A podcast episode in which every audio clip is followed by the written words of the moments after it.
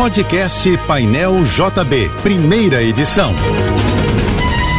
Fique agora com as principais notícias desta manhã. Oferecimento Assim Saúde. Hospitais, clínicas, exames e mais de mil consultórios. Ligue 2102 5555. Univassouras, formando o profissional do futuro. Acesse univassouras.edu.br. Equinor, energia para levar a gente ao futuro. Juntos e Americanas Empresas. Uma Americanas inteira para a sua empresa. Apoio Soluvan, o shopping do seu condomínio, maior distribuidora de contentores e lixeiras do Rio. A Prefeitura do Rio iniciou às 9 horas o programa Caça Fios. Trata-se de uma força-tarefa para eliminar fiações soltas, partidas e caídas nas ruas da cidade em decorrência dos constantes furtos de cabos da rede elétrica e de fiações de telecomunicações desordenadas. A primeira ação está sendo nas ruas de Benfica. Esta terça-feira vai ser com sol e muitas nuvens no Rio. O Instituto Nacional de Meteorologia prevê possíveis chuvas isoladas ao longo do dia temperatura não deve passar dos 26 graus. A cearense Benigna Cardoso da Silva, conhecida como Menina Benigna, foi beatificada durante celebração no município de Crato, no Cariri Cearense. A missa de beatificação foi presidida pelo arcebispo Leonardo Urich Steiner, da Diocese de Manaus, escolhido pela Igreja Católica. A beatificação de Benigna foi autorizada pelo Papa Francisco em 2019 processo antecede a canonização necessária para tornar Benigna uma santa. Benigna nasceu em 15 de outubro de 1928 em Santana do Cariri, no interior cearense.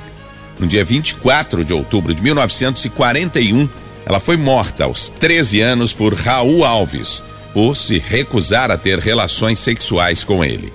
Após a morte, a menina passou a ser venerada como mártir. A partir de hoje, até 48 horas depois do segundo turno da votação, no próximo domingo, nenhum eleitor poderá ser preso por qualquer autoridade, a não ser que seja pego em flagrante delito ou condenado por crime inafiançável. A outra exceção é se a pessoa impedir o salvo-conduto de outro cidadão, ou seja, o direito de transitar, prejudicando assim o livre exercício do voto. A regra e as exceções fazem parte do artigo 236 do Código Eleitoral. O Conselho Federal de Medicina decidiu suspender temporariamente a resolução que restringia a prescrição de medicamentos derivados de canabidiol, composto feito a partir da planta cannabis sativa, a maconha a decisão, agora suspensa pelo colegiado, causou polêmica ao estabelecer que o derivado só poderia ser usado para tratar alguns quadros de epilepsia. O Conselho Federal de Medicina também abriu nova consulta pública para receber contribuições com o objetivo de atualizar a resolução. Na anterior, as contribuições estavam restritas a entidades da classe médica. Na nova consulta, qualquer pessoa física pode contribuir. O ex-deputado federal Roberto Jefferson foi transferido da cadeia de Benfica para o presídio Bangu 8, no complexo de Jericinó, na zona oeste do Rio. Ele está em uma cela individual e comeu a mesma refeição dos outros detentos: arroz, feijão, purê de abóbora e bife. Jefferson recebe atenção médica por ser um preso com comorbidades, já que possui histórico de diabetes, hipertensão e passou por um tratamento contra um câncer. Em depoimento, o ex-deputado disse ter dado 50 tiros contra agentes da Polícia Federal que o prenderam no domingo em casa, em Comendador Levi Gasparian, no interior do Rio. Roberto Jefferson foi indiciado pela Polícia Federal por quatro tentativas de homicídio. O indiciamento é referente aos dois agentes que foram feridos com estilhaços durante o cumprimento de mandado de prisão e outros dois que estavam numa viatura, mas não chegaram a ser atingidos. O popular aplicativo de mensagens WhatsApp apresentou instabilidade em vários países e parou de funcionar para muitos usuários em todo o mundo entre a madrugada de hoje e o início desta manhã. Usuários no Brasil, Índia, Ásia, Reino Unido e África do Sul relataram problemas para enviar mensagens ou se conectar ao serviço.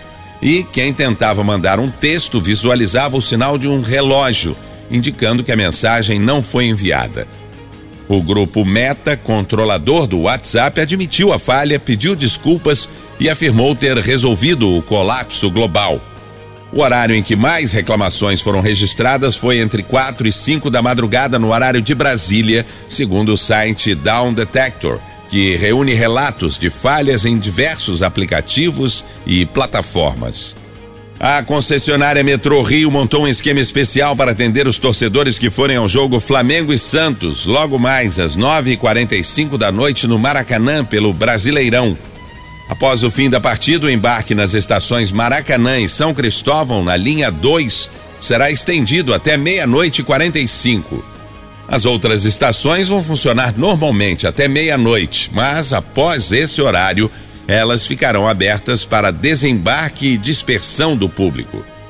A Justiça Eleitoral elaborou uma série de iniciativas para evitar no segundo turno das eleições, no próximo domingo, as longas filas e atrasos registrados em diversas cidades do país durante o primeiro turno.